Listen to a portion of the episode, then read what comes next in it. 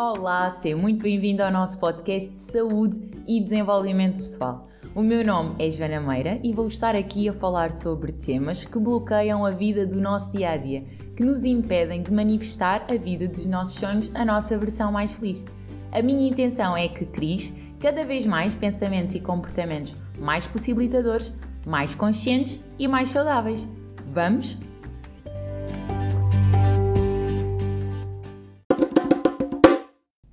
Quem me conhece sabe que eu tenho uma abordagem que passa muito do eu para o nós, de dentro para fora. O que é que eu quero dizer com isto? Que eu acredito efetivamente que a mudança, a magia, acontece quando eu mudo a forma como me coloco no mundo, como me relaciono com as outras pessoas. Muitas das vezes eu tenho abordado isso em vários podcasts aqui nós colocamos numa posição passiva, nós colocamos numa posição em que aguardamos que seja o contexto exterior, o mundo lá fora a mudar.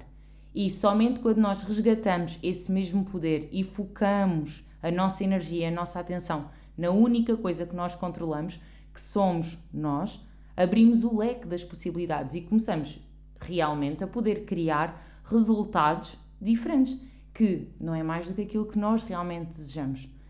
Mas também é verdade que muitas das vezes nós não estamos só desacreditados do nosso valor. Nós queremos ir um pouco mais longe e é sobre isso mesmo que eu venho falar neste podcast. Muitas das vezes nós não estamos satisfeitos com os resultados do que estamos a atingir e não estamos numa posição de queremos mudar, não estamos receptivos nem disponíveis para que isso aconteça. É algo que nós não estamos a colocar em cima da mesa, é uma opção que nós estamos à partida a descartar. E isso acaba por ir um bocadinho mais longe, que é nós colocarmos numa posição em que achamos e defendemos que sabemos o que é melhor para a outra pessoa.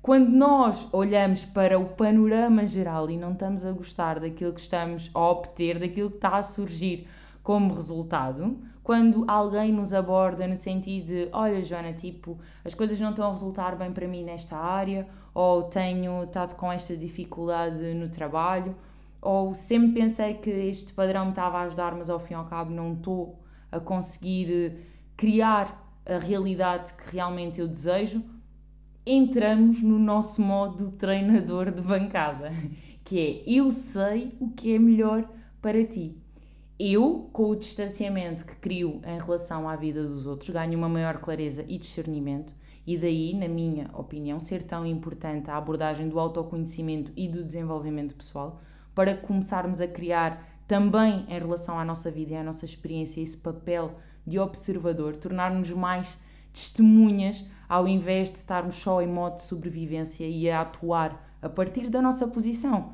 que acaba por ser uma abordagem muito mais egoísta, não é? Porque nós estamos com o zoom só vemos a nossa visão, porque estamos dentro da personagem, e quando começamos a fazer aquilo que fazemos com as outras pessoas, a ver como que de cima, a ter uma abordagem mais distante, a não ver só eu, mas a ver a eu, o outro, o contexto e tudo aquilo que, que se está a manifestar, eu consigo me desapegar das próprias emoções e pensamentos que eu estou a ter, e com isto não é que nós não queiramos dar importância àquilo que nós sentimos, mas é dar espaço a tudo aquilo que também está efetivamente a acontecer e que quando nós estamos a assumir o papel da personagem não conseguimos ver, porque estamos demasiado próximos, estamos demasiado entranhados na situação.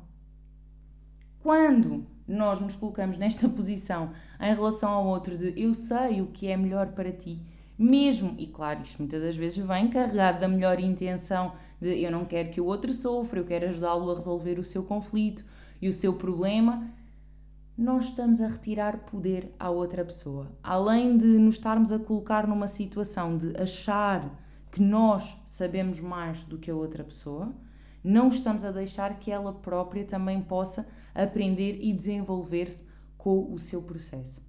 Todos nós sabemos que temos os nossos desafios, temos os nossos obstáculos e que isso está relacionado com a nossa proposta de evolução, com a nossa experiência de vida.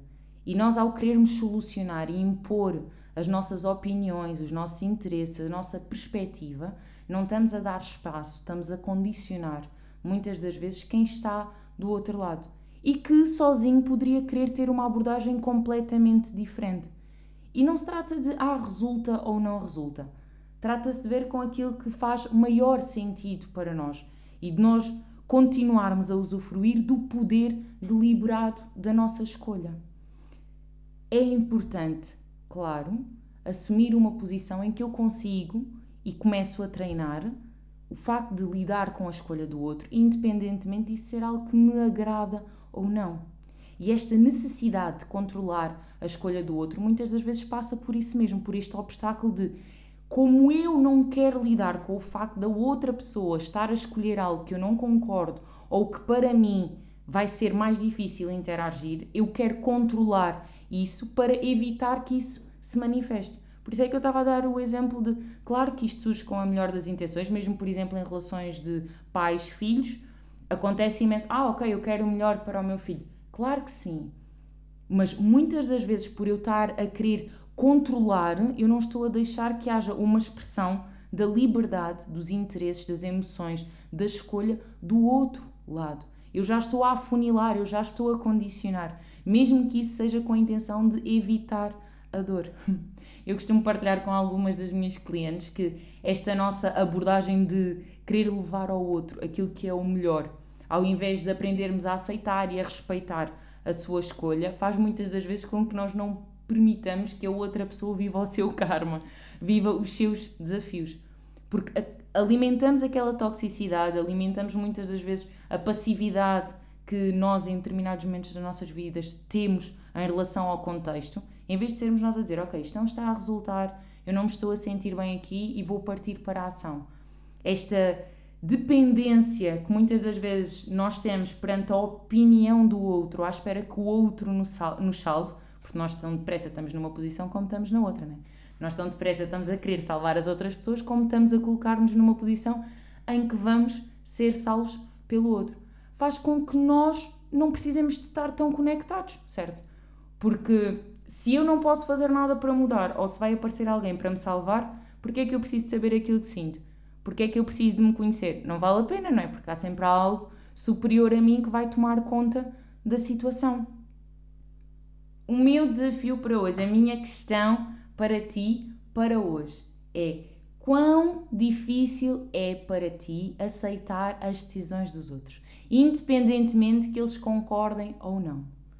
Qual a tua tendência para impor a tua verdade, impor a tua visão à outra pessoa? Muito obrigada por estares aí desse lado e já sabes, espalha muita magia.